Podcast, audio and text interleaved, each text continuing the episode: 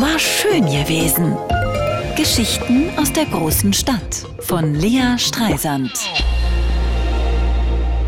Ich war draußen vor der Tür letzten Freitag, das erste Mal seit zwei Wochen nach überstandener Seuche. Also eigentlich hatte ich Donnerstag schon einen Versuch gestartet, aber da bin ich nur bis zum Fahrradständer gekommen. Mein Vorderrad war platt also das von meinem Fahrrad. Wahrscheinlich ist dem Fahrrad vor Kummer der Reifen geplatzt.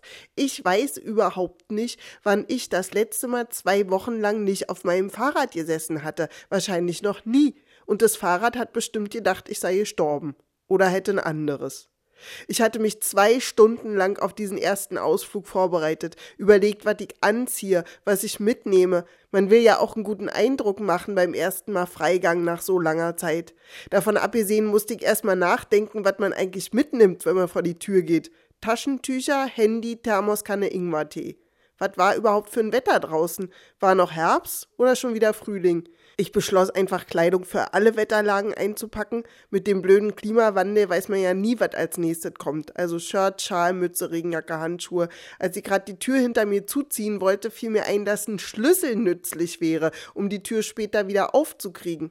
Ich konnte dann auch gleich testen, ob der Schlüssel passt, weil ich natürlich mein Portemonnaie vergessen hatte. Ich wollte in die Apotheke und in den Drogeriemarkt. Naja, und dann stand ich am Fahrradständer und stellte fest, dass der Reifen platt ist bin dann wieder hoch. Soweit hat mein Übermut dann doch nicht gereicht, dass ich ohne Fahrrad einkaufen gehe. Ich habe zwar kein Corona mehr, aber immer noch eine Gehbehinderung. Zum Glück hatte der beste Ehemann von allen das Rad dann später gleich zum Fahrradladen gebracht und dann bin ich Freitag früh los. Auf den neuen Reifen. Punkt 8 Uhr stand ich in der Apotheke als erste Kundin des Tages vor den Omas.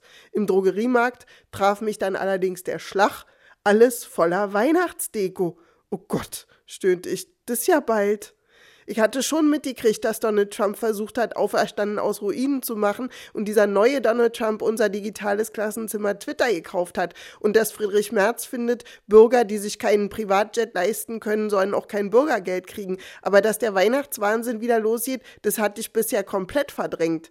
Ich habe gleich panisch versucht, die Kinderfotos für die Großelternkalender auszudrucken, hat natürlich nicht funktioniert, wäre ja auch zu viel verlangt. Stattdessen habe ich dann einen silberglitzer überzogenen Kienapfel gekauft und bin wieder nach Hause gefahren. Das war auch wirklich genug Aufregung für meinen ersten Ausflug. War schön gewesen. Geschichten aus der großen Stadt von Lea Streisand. Immer montags neu im schönen Morgen und jederzeit auf radio1.de.